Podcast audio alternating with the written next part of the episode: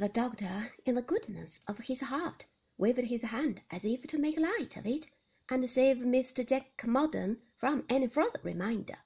But Mrs. Markleham changed her chair for one next the doctor's, and, putting her fan on his coat sleeve, said, "Now, really, my dear doctor, you must excuse me if I appear to dwell on this rather, because I feel so very strongly. I call it quite my monomania. It is such a subject of mine. You are a blessing to us. You really are a boon, you know." "Nonsense, nonsense," said the doctor. "Oh, no, no, I beg your pardon," retorted the old soldier. "With nobody present but our dear and confidential friend Mr. Wickfield, I cannot consent to be put down.